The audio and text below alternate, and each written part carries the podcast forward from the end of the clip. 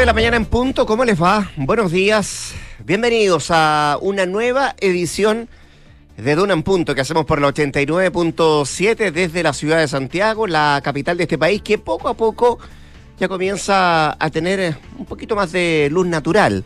Comienza a amanecer acá en eh, Santiago en una jornada que da la impresión, y le voy a preguntar un ratito más a Josefina Stavrakopoulos, de temperaturas ya primaverales, definitivamente al menos para la jornada de hoy día, que podrían cambiar el fin de semana. Se habían anunciado algunas precipitaciones, chubascos, sobre todo desde la región del Maule hacia el sur de nuestro país. Día viernes termina la semana y parece que no termina muy bien para los acuerdos de cara a una nueva constitución. Hay algunos que dicen que se avanza. Lento pero seguro, que mm, no hay pausas pero tampoco prisa. Pero hay otros que han participado del proceso, que se han restado de las conversaciones de las mesas de diálogo, eh, que dicen que esto está muy entrampado y que será bien complejo, bien difícil lograr consensos, al menos en, los bordes, en algunos puntos que han planteado desde el oficialismo y otros que han planteado desde la oposición. Así termina la semana, vamos a hablar de ese tema, vamos a hablar también de un incendio que ha dejado una secuela no solamente de humo, sino que de daño patrimonial en la isla de Pascua. Se alega por la falta de brigadistas, la falta de personal de bomberos, herramientas para hacer frente a este incendio que ha afectado a varios moáis ahí en Isla de Pascua tenemos Nobel de la Paz. No recayó solamente en una persona, o sea, cae en una persona, pero también en dos instituciones. Y ya los medios internacionales tratan de sacar em, lecturas de por qué se entregó el Nobel de la Paz a esta persona y a estas dos instituciones. Y apuntan a Vladimir Putin y a Lukashenko. Dicen que, em, que tiene que ver con, e, con eso. Les vamos a explicar quiénes son los galardonados esta mañana con el Nobel de la Paz y también la advertencia que ha hecho el presidente de los Estados Unidos, Joe Biden, de la serie de misiles que se han lanzado eh, de parte de Corea del Norte y también de parte de Corea del Sur.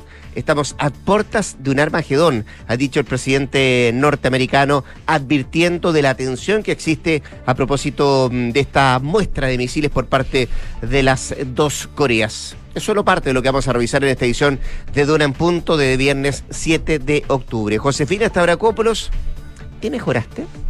Eh, ahí estoy. Ahí está, ahí, lento en el pero Seguro, Lento pero seguro. Pero no, ya bien. Y espero que con Descartamos que sea alergia, ¿no? No, alergia no es. No, yo, yo tengo alergia en general. Ya. Pero no. Bueno, que un condimento además que afecta cuando uno en esta época eh, hay algún virus, algún bichito por ahí, más la alergia, es una mala mezcla. Es una mala mezcla. En todo caso, ayer fui al doctor a propósito y ¿Mm? me dijo, hay varios bichos dando vuelta. Bueno, no solo el COVID. No, por supuesto. Más bichos todavía, por eso es importante también usar eh, mascarilla. Oye, les cuento, a esta hora 8 grados de temperatura y la máxima, como tú decías, va a ser bastante agradable, más bien primaveral, casi verano, 27 grados. Mm. Con cielos principalmente despejados, pero eh, la diferencia es que durante la noche podríamos tener chubascos aislados chubascos aislados que podrían durar hasta el sábado durante la madrugada y de ahí en adelante las temperaturas podrían bajar un poco.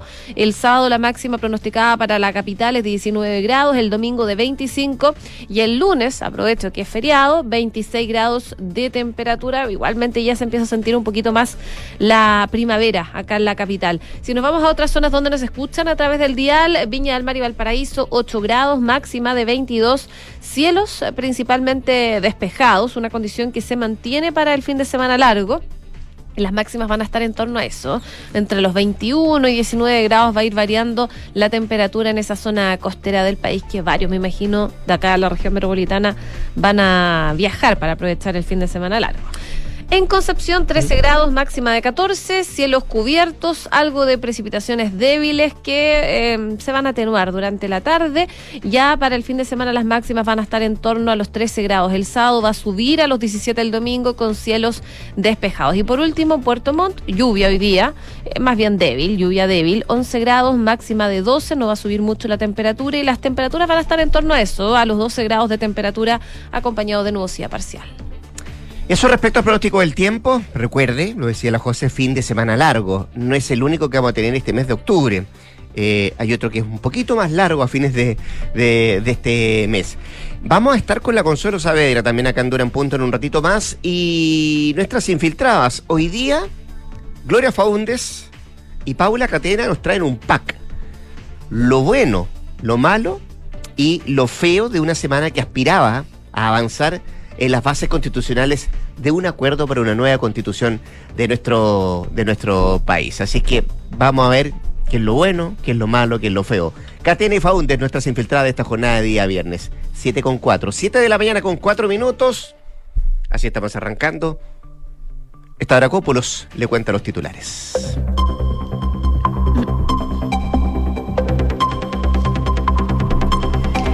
El presidente del Senado dijo que la salida de republicanos de la mesa constitucional no debilita el objetivo de lograr acuerdos. Explicitan una postura que era pública desde hace mucho tiempo, aseguró Álvaro Elizalde. El ahorro de los hogares cayó a mínimos tras el fin de la liquidez por los retiros, el IFE y el impacto de la inflación en los salarios. Sin los giros de los fondos de pensiones ni las ayudas gubernamentales, la tasa de ahorro bruto de los hogares llegó en el segundo trimestre al 0,2% del PIB, el registro más bajo de la actual serie debido a un consumo mayor de los ingresos, impactado además por el alza de los niveles de los precios. Un grupo de desconocidos derribó una torre de vigilancia forestal en Traillén. Desde Carabineros detallaron que en las inmediaciones del sitio del suceso se encontraron pancartas alusivas a la causa mapuche. Una serie de incidentes en Villa Francia terminaron con un supermercado saqueado y un carro lanzaguas quemado. Una turba ingresó a un local comercial y se robó alimentos, bebidas alcohólicas y el dinero recaudado en cuanto a cajas del recinto, con un avalúo aproximado de 600 mil pesos en dinero en efectivo. Informaron el fallecimiento lamentablemente de una turista chilena en el accidente de bus de Punta Cana. De acuerdo a las autoridades dominicanas citadas por medios locales, las víctimas fatales del accidente corresponderían a una mujer de 33 años, chilena, y a una ciudadana peruana de 41. En noticias internacionales, el Premio Nobel de la Paz fue para un abogado preso y dos organizaciones defensoras de los derechos humanos en Rusia, Bielorrusia y Ucrania. La organización rusa Memorial y el Centro para las Libertades Civiles de Ucrania fueron reconocidas por su labor, al igual que el activista Alex Palestaksky. Estados Unidos dijo estar eh, preparado para buscar una solución diplomática con Rusia al conflicto en Ucrania, pese a las hostilidades del Kremlin. El secretario de Estado de Estados Unidos, Anthony Blinken, manifestó la disposición de Washington para terminar con la guerra mediante el diálogo. Y en el deporte, los graves incidentes en el duelo entre Gimnasia y Boca Juniors en la ciudad de La Plata dejaron una víctima fatal. De acuerdo a la prensa argentina, sufrió un paro cardiorrespiratorio durante los incidentes. 7 con 7.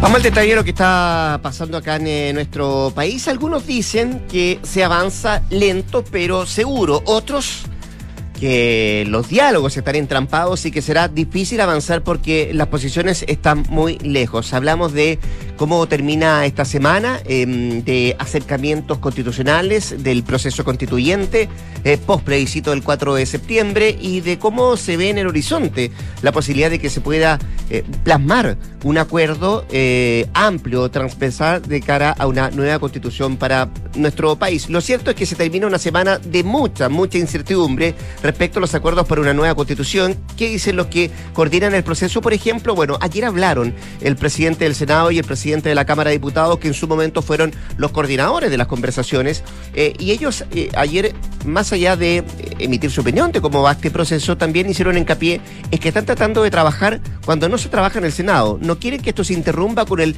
trabajo ordinario, común del Poder Legislativo y se destinan tiempos que a, veces dicen no son tantos para llevar adelante todo este proceso em, constituyente. El presidente del Senado, Álvaro Elizalde, em, dijo que estamos más cerca de un acuerdo que lo que estábamos hace una semana, porque por lo menos se han distinguido los puntos en los que es necesario resolver las diferencias, decía eh, la autoridad de la Cámara Alta. Eh, y junto al presidente de la Cámara abordaron las diferentes versiones sobre el punto muerto de la negociación por el proceso constituyente y también los avances de la jornada tras la reunión que se realizó el día de ayer y que congregó a los eh, partidos de todo el espectro político y además con representación parlamentaria en eh, nuestro país. Esperemos que en los diálogos que van a desarrollarse en los próximos días podamos generar propuestas que nos permitan resolver estos nudos que hasta ahora no han hecho posible que lleguemos a un acuerdo total. Fue parte de lo que dijo el presidente del Senado.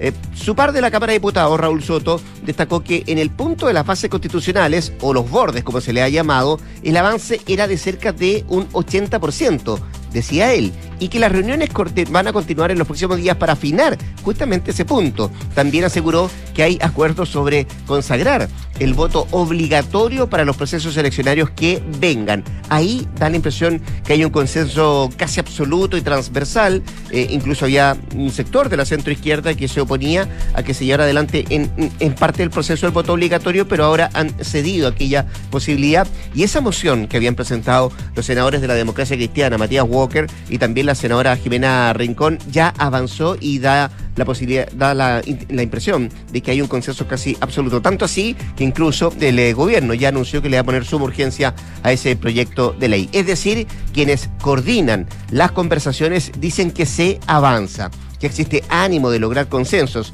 pero hay otros que aseveran que cuesta avanzar y que van un poquito más allá diciendo que eh, las tratativas quedaron hoy día en un punto muerto. Claro, eh, porque ayer en el oficialismo de hecho firmaban que Chile Vamos estaría sobregirándose con algunas de sus exigencias sobre las bases y acusaban que eh, no se han pronunciado aún sobre el mecanismo bajo el cual se redactaría una nueva constitución. Eh, así resaltaban la supuesta responsabilidad que tendría la oposición en la imposibilidad de llegar a un acuerdo y por eso hablaban de un punto muerto ayer algunos parlamentarios. Incluso el diputado Diego Ibáñez de Convergencia Social fue más allá y planteó que si no se solucionaba esto ya la próxima semana, era muy difícil que se pueda entregar la certeza a Chile de que el proceso constituyente va a continuar.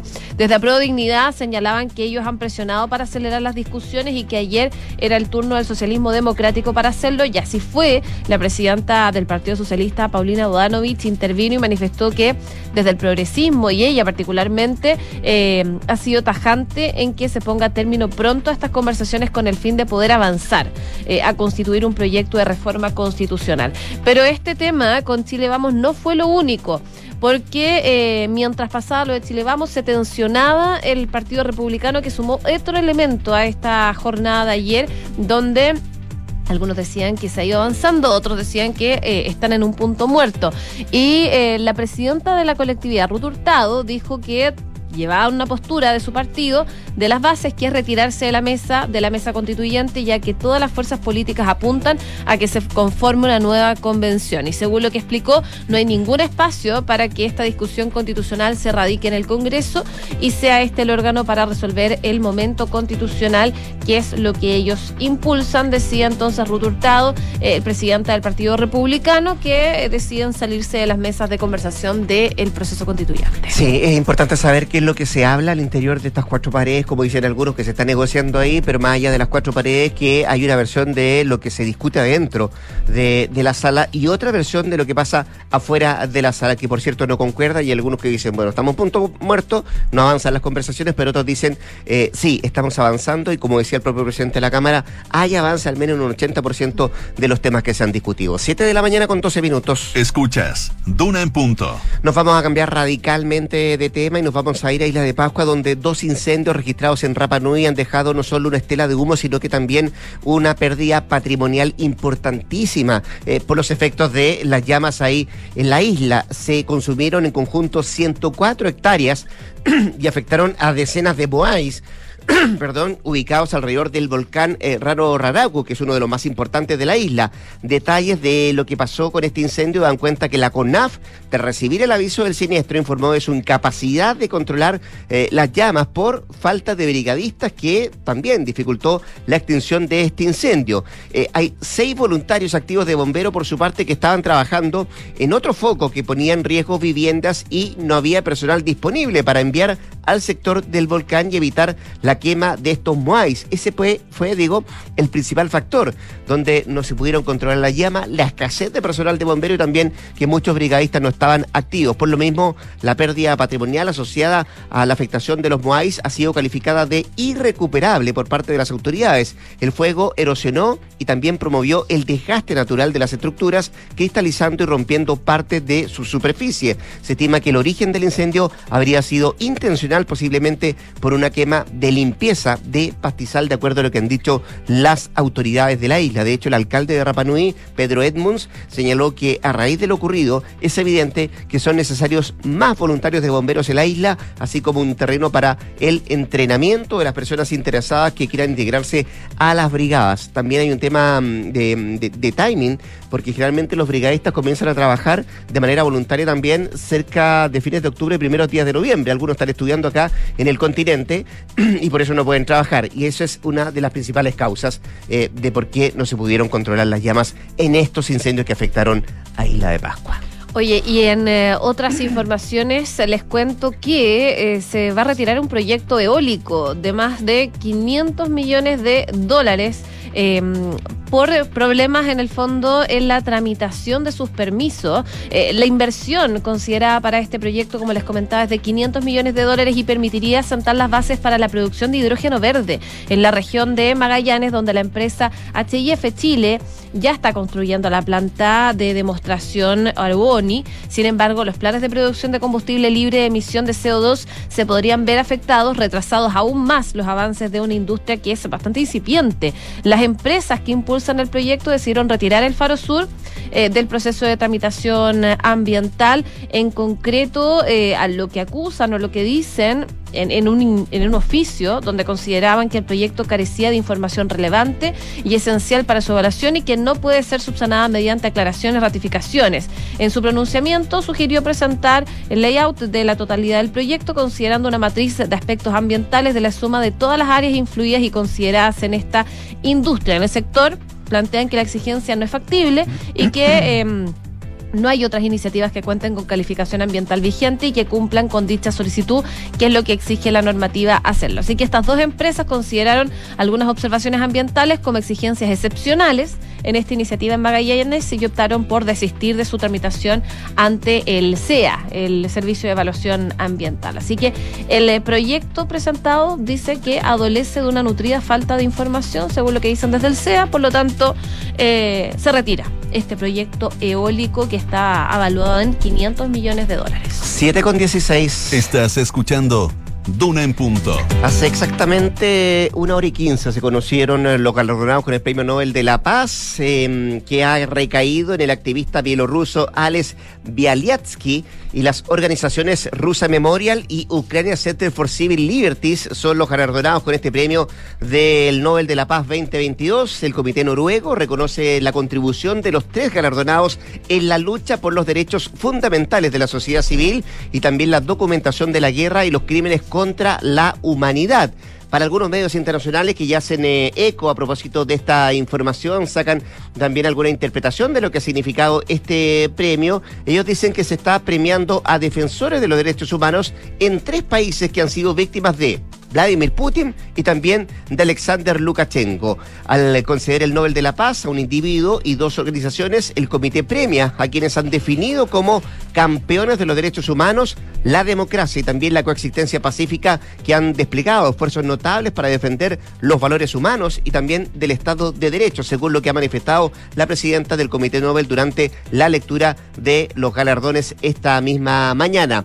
Bialyatsky detenido en el 2011 y también en el 2021, lidera una organización que ha vigilado la represión política del presidente bielorruso eh, Lukashenko. Su labor descubrió al mundo los abusos en los cárceles y también las detenciones masivas del régimen a raíz de las eh, protestas del verano del 2020 contra el fraude en unas elecciones donde el mandatario se apuntó un 80% de apoyo frente al 10% de la oposición. El Memorial, por su parte, nació como una iniciativa ciudadana en los últimos años de la Unión de República Socialista Soviética para investigar los crímenes del régimen soviético. La fundación se convirtió en una constelación de organizaciones regionales que comenzaron con la apertura de los archivos de la KGB, que es la policía secreta del régimen, y llegaron a investigar crímenes más recientes como los ocurridos en Chechenia. Eh, para la edición de este año se habían presentado, fíjate José, 342 candidaturas, de las cuales 251 corresponden a personas y 92 a organizaciones. Entonces, el Nobel de la Paz recae en un activista bielorruso y en dos organizaciones, la Rusa Memorial y también la Ucrania Center for Civil Liberties, galardonados con el Nobel de la Paz este año. Mientras se entrega el Nobel de la Paz, declaraciones preocupantes. El presidente de Estados Unidos, Joe Biden, La otra cara de la moneda. la otra cara de la moneda, dijo que el riesgo de un armagedón nuclear está a su nivel más alto desde la crisis de los misiles de Cuba, ya que los funcionarios rusos discuten la posibilidad de utilizar armas nucleares tácticas después de sufrir importantes reveses en esta invasión en Ucrania. Durante un evento de recaudación de fondos, Biden dijo que el presidente ruso Vladimir Putin es un tipo al que conozco bastante bien y no está bromeando cuando habla del uso de arma nuclear táctica o de armas biológicas o químicas. No hemos enfrentado la posibilidad de un armagedón desde Kennedy y la crisis de los misiles cubanos, dijo Biden. La amenaza de Putin es real porque su ejército está, se podría decir, obteniendo resultados notablemente negativos. 7 con 19 minutos. En Duna en Punto le tomamos el pulso a la economía. Te cuento los indicadores económicos. La UEF, 34.500, perdón, 34.353 pesos. El dólar, 943, cerró al alza. Vamos a ver cómo se mueve hoy día. Lo mismo el euro, 925. El IPSA, a la baja.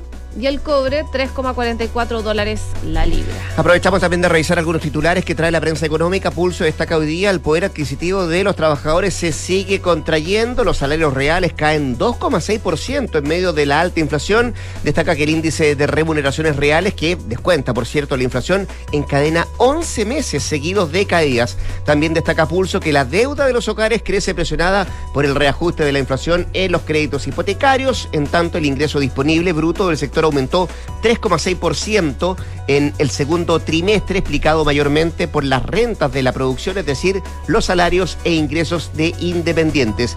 Em, también destaca hoy día el diario financiero, por ejemplo, que su principal titular trae complejo escenario económico, nuevas cifras muestran impacto en el ahorro, en las pensiones y también en los créditos hipotecarios. Y en un rato más vamos a conocer el IPC, el IPC de septiembre. Fíjate que el mercado prevé que la inflación modere y anote una variación mensual inferior a 1%. La apuesta es que este IPC de septiembre podría llegar al 0,9%. Y ayer conversando acá en Donan Punto con el ministro de Hacienda, Mario Marcel, dice que ese 0,9 podría traducirse en los próximos meses en un 0,8, en un 0,5. Podría ir bajando la inflación en los próximos meses, fue lo que dijo el ministro Marcel. 7,21. Escuchamos a Britney Spears que volvió a liderar los titulares de la prensa del espectáculo luego de rechazar una vez más a su madre, Lil Spears, a quien la acusa de varias injusticias en su contra. Luego de que mm, terminara la controvertida tutela del eh, padre en noviembre pasado, la estrella del pop ha criticado regularmente a su familia, incluida a su madre y a su padre, por el trato que recibió por años. La semana pasada su mamá suplicó el perdón de la estrella del pop de 40 años. En Instagram su mamá escribió un mensaje a su hija asegurando estar muy arrepentida y le pidió que la desbloqueara para poder hablar con ella en persona, pero no hay caso. Britney respondió de la misma red social y arremetió contra este intento de reconciliación. Dice, mamá, toma tus disculpas y vete a la... A todos los médicos por hacer tanto daño en mi mente. Rezo para que todos se quemen en el infierno. Mira tú. Mira, fuertes declaraciones de Britney Spears. Con la música de Britney nos vamos a la pausa comercial. La José Stavrakopoulos va a volver. Espero a las 8 de la mañana para actualizarnos las informaciones. Antes de la pausa, escuche bien, invierte sin excusas con Ingebec Inmobiliaria. Ahora te ayudan a comprar un departamento en verde o con entrega inmediata, pagando el pie hasta en 48 cuotas sin intereses. Descubre este y más beneficios en ingebecinmobiliaria.cl. Conecta la gestión de tu empresa con Sapiens ERP y tu área de gestión de personas con Senda, ambas soluciones de Defontana y su ecosistema de gestión empresarial. Integra todos los procesos de tu compañía en defontana.com. Pausa. Ya volvemos con más sacando un punto.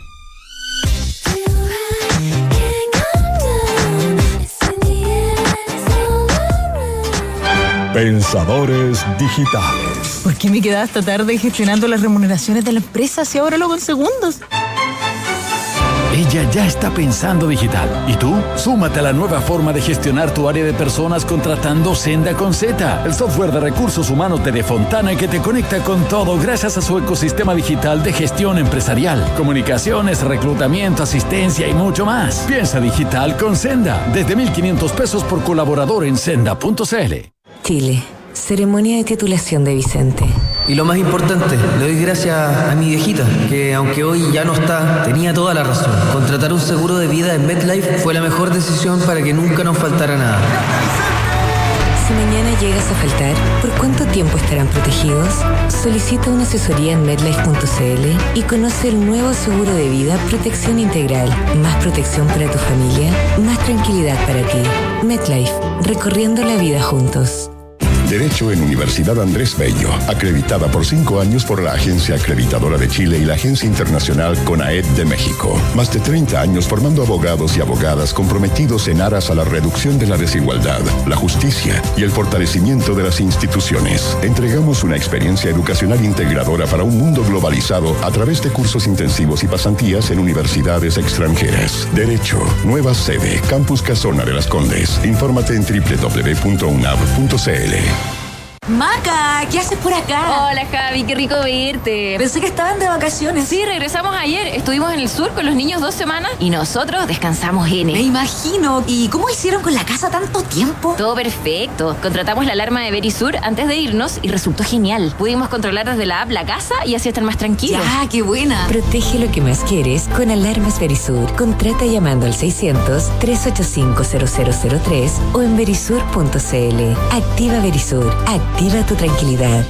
Escuchas Duna en Punto con Rodrigo Álvarez.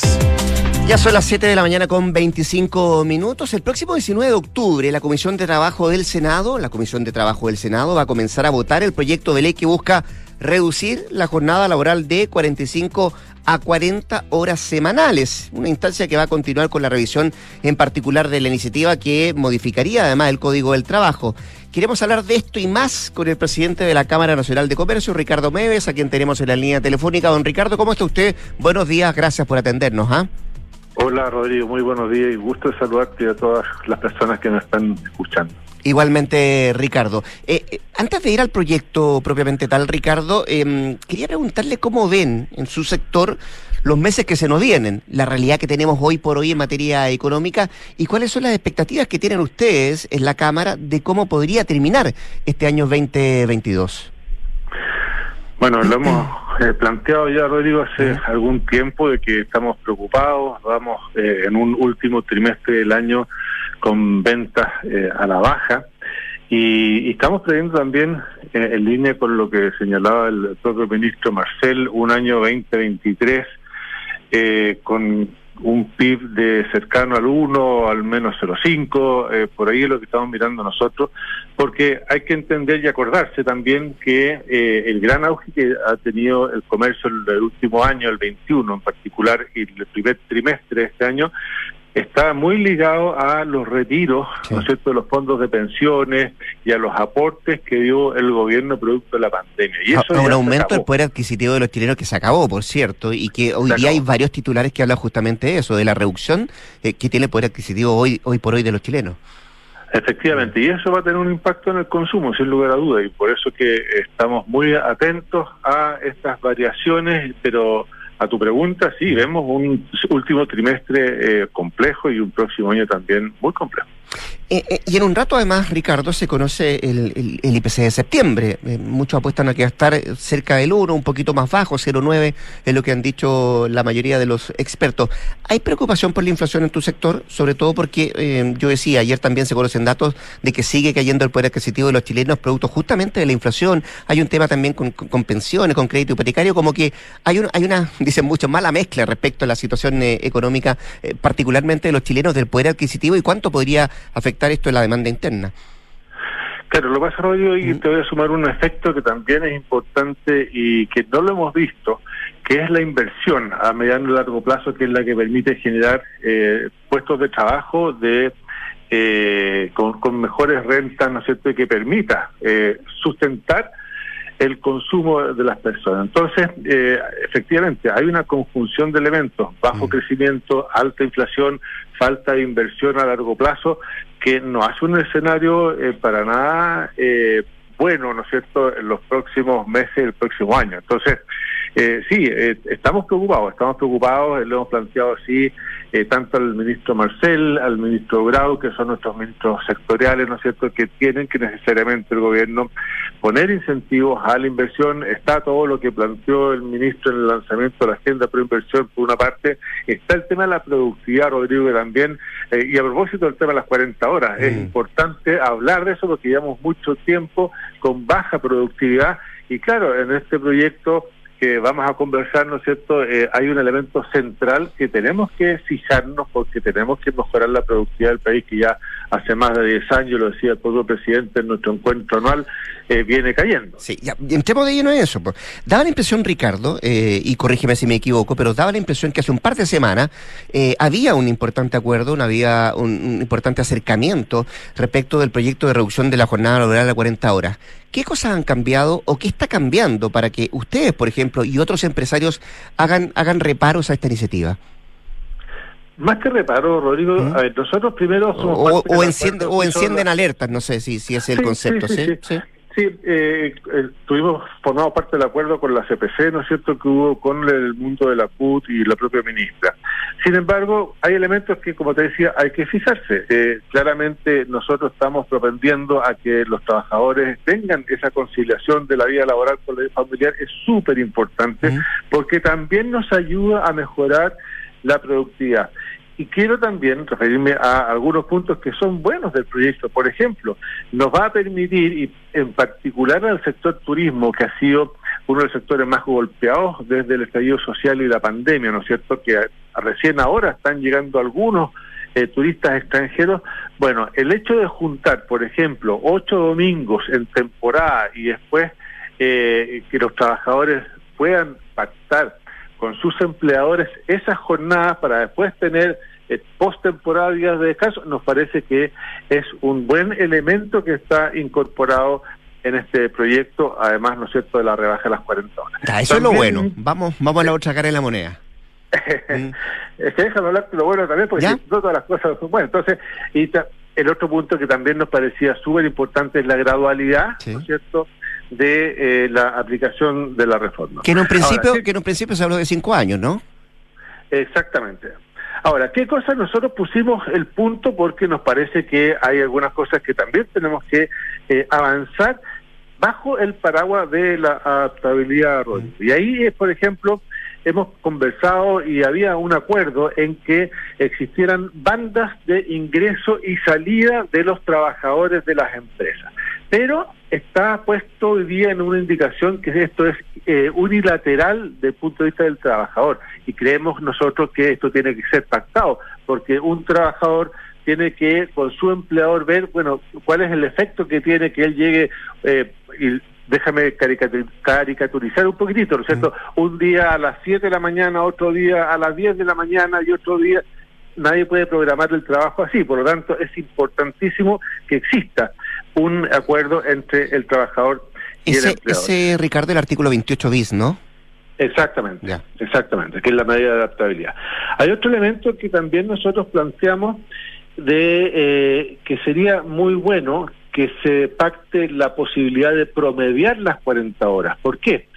Porque hay eh, algunas industrias, eh, por ejemplo, la industria de la logística, que muchas veces los cierres de inventario se realizan eh, a fines de mes y a principios de mes la carga de trabajo es menor. Entonces aparece razonable que se promedien esas horas. Y cuando hay sindicatos, incluso podemos promediar esas horas en tres meses y cuando no lo hay será eh, hacerlo eh, durante el mes para que no se vea perjudicado el trabajador. Pero creemos que es importante dentro de las 40 horas establecer estas bolsas promediadas, ¿no es cierto?, para que realmente seamos más productivos. Bueno, me da la impresión, Ricardo, que aquí hay tres conceptos que, por cierto, va a costar un poco, un poco llegar a consenso con los trabajadores o los diálogos que se tienen entre el, entre el empresario y el trabajador. Uno tiene que ver con la gradualidad, otro tiene que ver con flexibilidad y otro tiene que ver con adaptabilidad.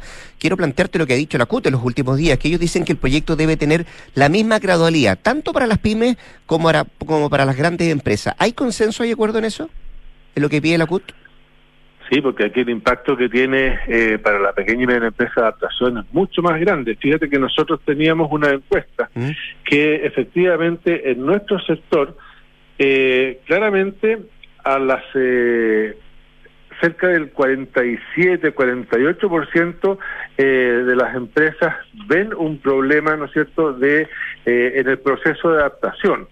Porque esto tiene impacto igual, Rodrigo. Si Sí. Aquí, eh, eh, evidentemente, eh, dentro de lo que nos decían a nosotros, eh, va a tener más o menos un 49% decía que va a tener un alto impacto. Entonces, claro, la gradualidad y particularmente para la pequeña y mediana empresa tiene que existir, de lo contrario eh, va a generar un, un impacto negativo y a la luz también de lo que eh, conversábamos al principio, vale decir, bajo crecimiento, poca inversión. Bueno, si esto lo eh, implementamos inmediatamente, sí va a causar un problema grande. Ya, pero quiero entender que para ustedes, eh, por ejemplo, la Cámara Nacional de Comercio, la implementación de este proyecto debe ser caso a caso. Eh, porque me imagino que la realidad, por ejemplo, es distinta de lo que pasa con las pymes o las mini pymes, de lo que pasa con las grandes empresas del retail, por ejemplo. Sin duda, eh, pero fíjate que eh, dado que una MIPYME eh, tiene obviamente menos trabajadores, eh, no le es tanto más difícil que lo que puede ser para una gran empresa adaptarse. Entonces, eh, sí eh, hay que poner foco especial porque los costos para una pyme pueden ser mucho mayores proporcionalmente hablando, ¿no es cierto? Establecer turnos de trabajo, en el caso de los restaurantes también hay un efecto que es importante, eh, que es distinto a la gran empresa. Entonces, me parece a mí que en esto tenemos que avanzar gradualmente todo el universo y particularmente nuestro sector. Estamos conversando con Ricardo Mueve, el presidente de la Cámara Nacional de Comercio. Deja plantearte otro punto que ha dicho la CUT. Ellos no están de acuerdo con la flexibilidad laboral. Dicen, no queremos que la distribución de la jornada sea distinta. Eh, ¿Se puede lograr acuerdo ahí? Yo creo que se puede lograr acuerdos porque fíjate que hoy día, además, eh, y te voy a poner otro eh, punto arriba de la mesa que es el famoso artículo 22.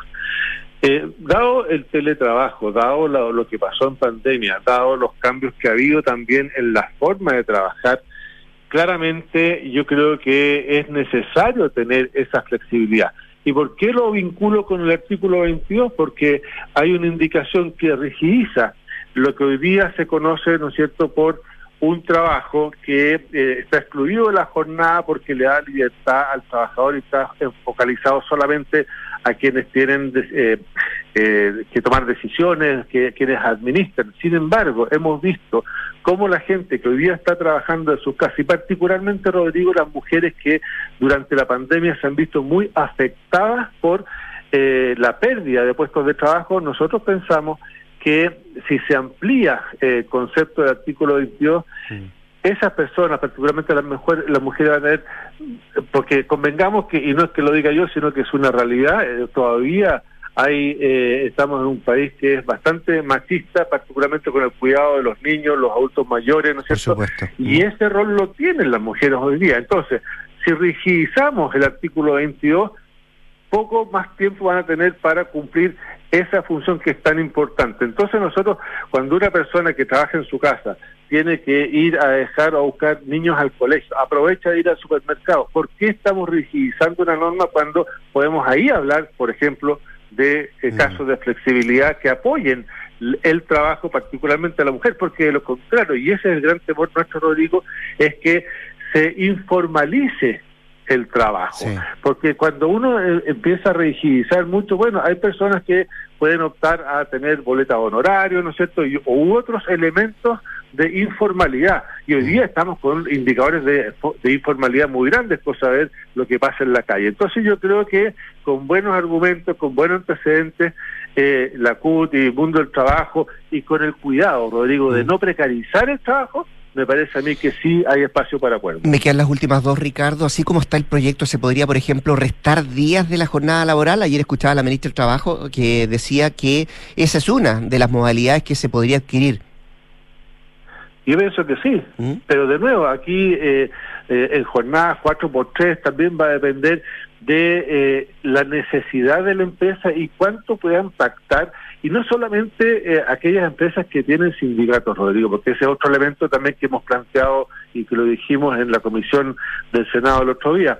No solamente estas normas deben ser pactadas entre los, eh, las empresas que tienen sindicato y los empleadores, sino que hay muchas empresas, muchas empresas que no tienen sindicato y que no las podemos excluir de esa posibilidad de conversar y de llegar a Mm. acuerdos. Por lo tanto, sí, puede ser un elemento. Sí, y la última, y a propósito de las indicaciones que se están viendo en la, en la comisión, insisto, esto se vota el próximo 19 de octubre, ¿puede afectar los salarios, así como está el proyecto, Ricardo, los ingresos de la gente? ¿Qué se le puede decir a la gente a propósito de la implementación de este proyecto de ley?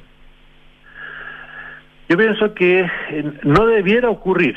Eh, dado el proyecto, no debiera ocurrir. Lo que nos puede pasar, sí, y hay que ser muy claro, ¿no es cierto?, que dado que vamos a tener una recesión económica eh, anunciada por todo el mundo el próximo año, o, o ahí, vamos a estar ahí, bueno, esos efectos sí pueden tener eventualmente eh, un, un, un impacto en las remuneraciones. Pero yo no creo, y no sería sano, que producto de este eh, proyecto, o esta, bien digo, de este proyecto, ¿no es cierto?, se precarice el empleo y salgan perjudicados los trabajadores. Yo creo que ese es un mal camino. Lo que nosotros tenemos que hacer es justamente fortalecer el trabajo y creo que eh, no debiera por este proyecto en particular eh, resentirse los ingresos de los trabajadores. Ricardo Meves, el presidente de la Cámara Nacional de Comercio, conversando esta mañana con Radio Duna. Ricardo, gracias, que estés muy bien. ¿eh? Igualmente, Rodrigo. Un abrazo. 7 con 39, vamos a la pausa. En Impresiones Sura son más de 2.800 clientes quienes han confiado en sus soluciones alternativas y hoy sigue la vanguardia con su cuarto programa de activos alternativos. Una buena oportunidad para diversificar tu patrimonio. Conoce más en inversiones.sura.cl. El poder de tus decisiones crea futuro. Y en caso de faltar, ¿cuánto tiempo tu familia estaría protegida? Con el seguro de vida, ahorro y salud protección integral MedLife tienes más protección para tu familia y más tranquilidad para ti. Solicita una asesoría en medlife.cl. Pausa. Al regreso, Consuelo Saavedra y hoy día nuestras infiltradas Gloria Faundes y Paula Catena, acá en Durán Punto. Eduardo, ¿sabes qué? Todavía no me decido si invertir en inmobiliarias, en la bolsa. ¿Y por qué no los dos? En dólares. ¿Los tres? Inversiones Sura te presenta una buena oportunidad para invertir en el cuarto programa de activos alternativos. Ya son 2.800 clientes que han confiado y diversificado sus inversiones en estas soluciones alternativas con gestoras globales. Conoce más en inversiones.sura.cl. El poder de tus decisiones crea futuro. Cuando te ponen el pie, no siempre es una zancadilla.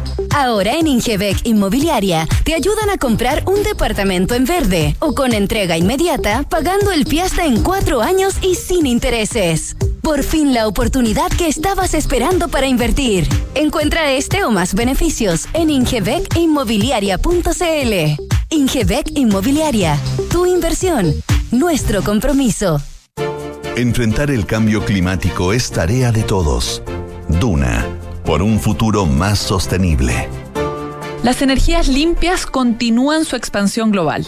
Según el último informe de la Agencia Internacional de Energía, la producción mundial de hidrógeno verde rondará entre los 16 y 24 millones de toneladas al 2030, si los proyectos que hoy están en carpeta se concretan.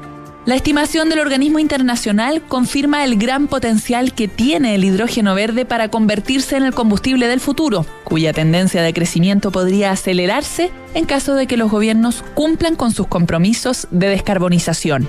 De acuerdo a la entidad energética, el hidrógeno puede contribuir tanto a las ambiciones climáticas como a la seguridad energética si se produce de forma limpia y se utiliza de forma inteligente. Acciona, expertos en el desarrollo de infraestructuras sostenibles para recuperar el planeta. Ahora que llegamos, podemos tomar algo calientito. Bueno, Tata, ¿unos cafecitos? Ya. Oye, me contó el papá que cambiaste la alarma al final. Sí, vinieron la semana pasada. Y mira, con este simple llavero activo y desactivo para entrar y salir. Ay, pero qué tecnológico. Vio que estoy actualizado, muy fácil de usar. Y tu abuela, feliz. La veo bastante más tranquila. Protege lo que más quieres con Alarmas Verisur. Contrata llamando al 600-385-0003 o en verisur.cl. Activa Verisur. Activa tu tranquilidad. Si tienes un proyecto de construcción y arquitectura que mejora, el entorno y la calidad de vida de las personas, postula a Premio Aporte Urbano en cualquiera de sus cinco categorías y gana como mejor proyecto inmobiliario de densificación equilibrada, integración social, equipamiento o edificio de uso mixto, espacio de uso público e intervención patrimonial. Porque los aportes urbanos tienen premio. Postula tu proyecto del 12 de septiembre al 13 de octubre en www.premioaporteurbano.cl. Oye, ¿subiste la última de Soto? No, ¿qué hizo ahora? Se compró un auto. Nah. ¿Pero cómo? ¿Y de cuándo se metió en ese cacho? Parece que ayer la señora no lo quiere ni ver. Ahora sí que la embarró. ¿Pero cómo tan huevo? Se parte de la nueva experiencia de tener un auto. Suscríbete a smarticar.cl sin hacer trámites, pagar mantenciones, patente ni seguros. Smarticar. Comprarse un auto no es smarty. Equipo, hoy le damos la bienvenida a la nueva gerenta Juanita Segura. Oiga, jefe, ¿no nos iremos a equivocar nuevamente? No, Ramírez, porque esta vez lo evaluamos con mando medio. Elegimos a la Segura. En Mando Medio somos expertos en selección, evaluaciones y mucho más. Gracias, Mando Medio. Escuchas Duna en punto. Duna 89.7.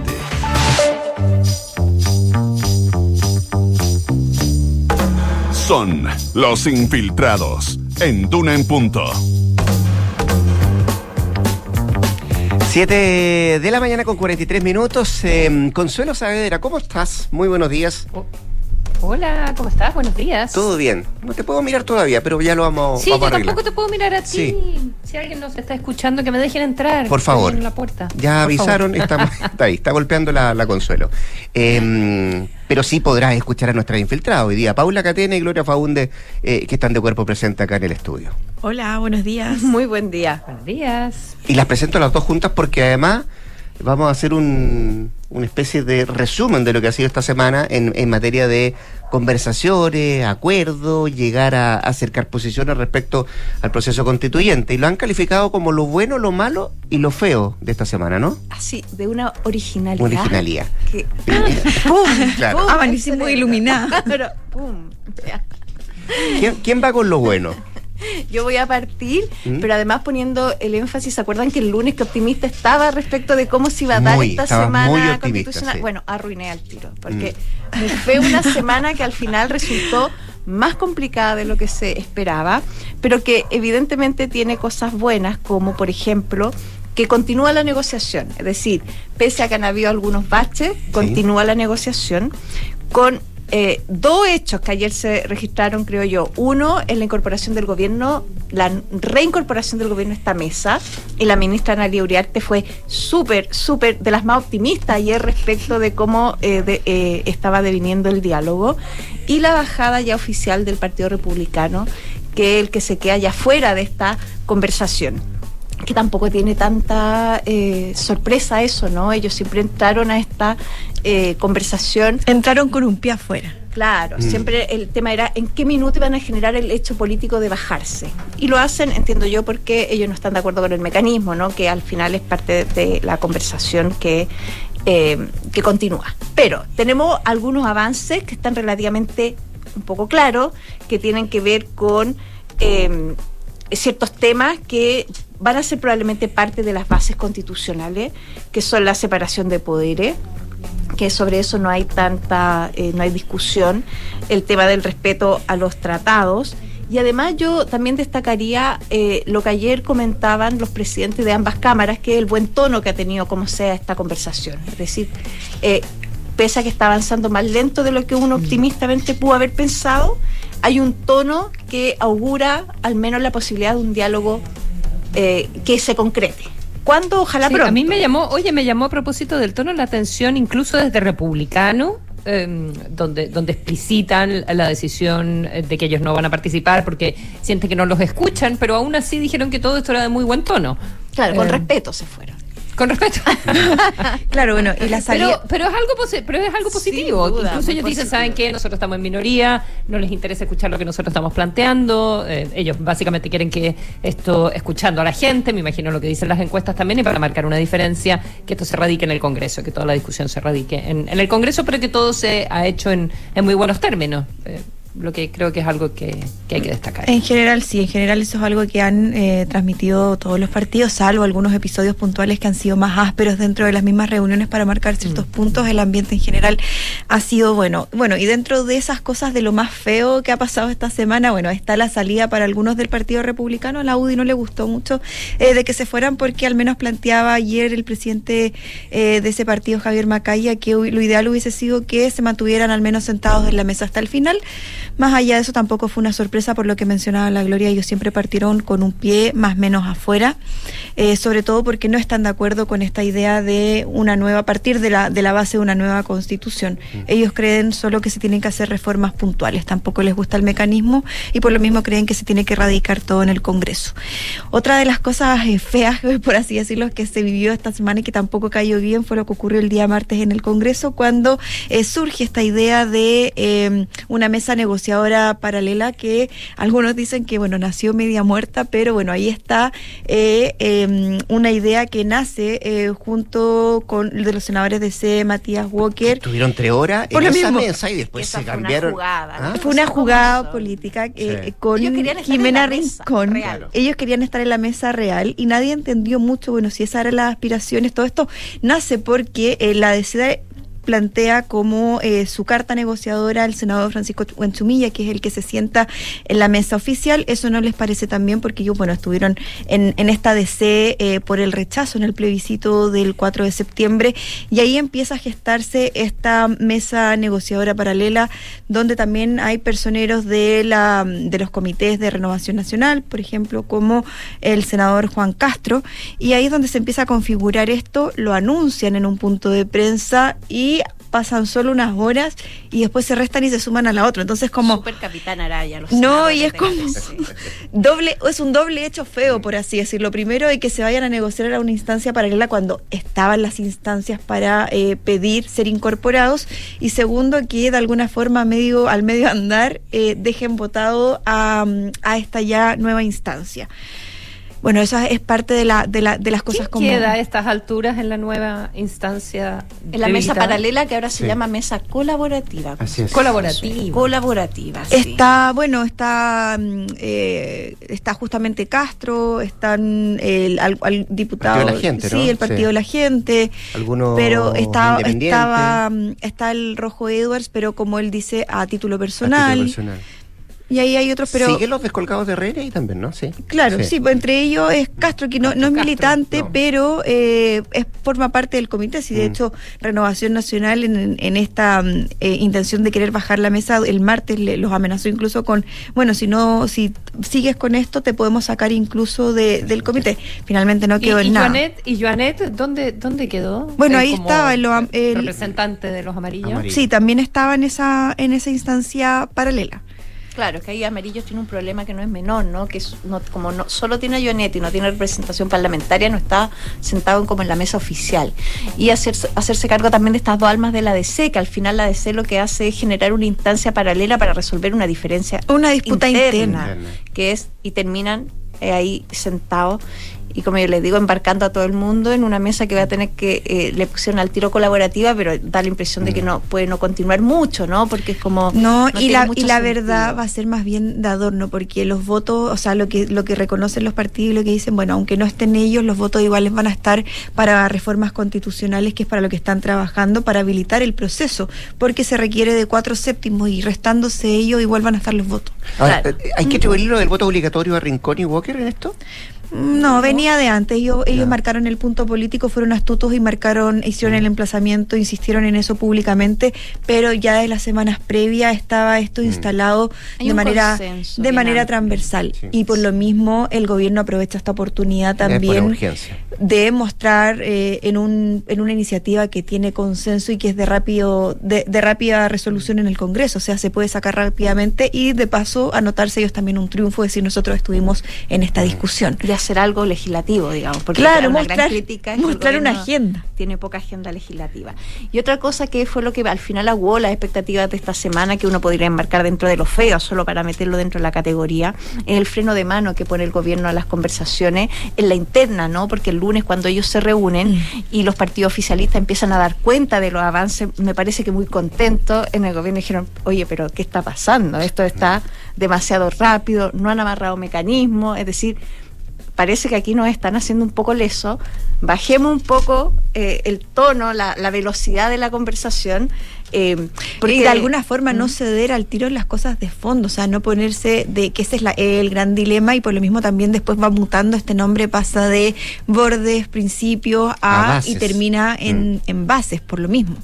Claro, ahí el gobierno, eh, evidentemente, y ahí vamos ya entrando a, a lo malo, que es cómo se empieza a quizá a, a- politizar el debate respecto de, de las bases constitucionales, que es lo que hace un poco que esto se eh, ralentice, ¿no? Que tiene que ver con, eh, ya hay un hay sobre la mesa un debate ideológico más fuerte. A ver, a la derecha, al oficialismo, a quienes, perdón, a la oposición, tanto tiempo diciendo el oficialismo, la oposición, eh, siempre le convino que hubiera ojalá un acuerdo muy rápido, de resolución muy rápida y con base que ellos llamaban muy notoria, porque así evitan cualquier intento refundacional, que fue lo que el, el gran quiebre que se produjo en la convención, ¿no? Es decir, mientras hay un acuerdo que tenga límites muy claros para la derecha, es muy conveniente porque pase lo que pase en una convención hay cosas pilares fundamentales que no se van a tocar. Claro.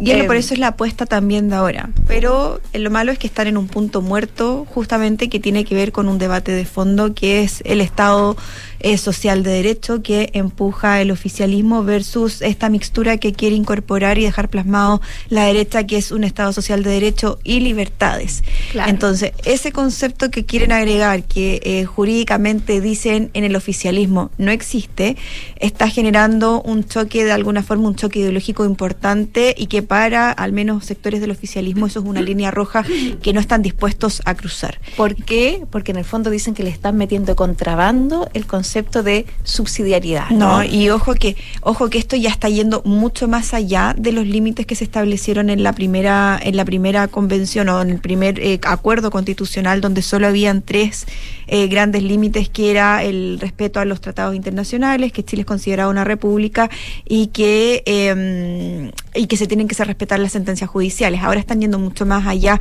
estableciendo que se tiene que mantener la separación de los poderes, incluso la bicameralidad, de alguna forma dejando establecido que se tiene que mantener tanto el Senado como la Cámara. O sea, están el, el oficialismo igual está cediendo bastante más allá porque también hay una conciencia de que eh, la derecha en esta, tiene el sartén por por el mango de alguna forma luego del contundente triunfo del rechazo. Y eso están conscientes de eso y por lo mismo también están eh, conflictuados con, con, con ese tema. O sea, no es una discusión menor y por lo mismo no quieren ceder en ese punto.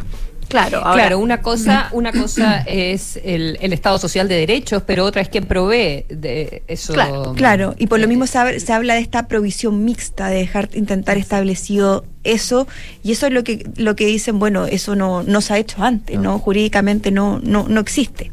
Al- no, el y te argumento. anula, y, y hay que reconocer en buena fe intelectual que te anula de entrada una discusión que a uno le pudiera gustar o no gustar una Claro. postura, pero que tiene que ver con que ciertos eh, temas estén a cargo derechamente del Estado y que ahí no se metan los privados. Es decir, eso es parte de una discusión que en el oficialismo están diciendo no es el momento de zanjarla ahora, veámosla donde corresponde, que es probablemente una convención, ¿no? Porque, porque también aquí hay una conversación bajo cuerda que todo apunta a que va a haber una convención.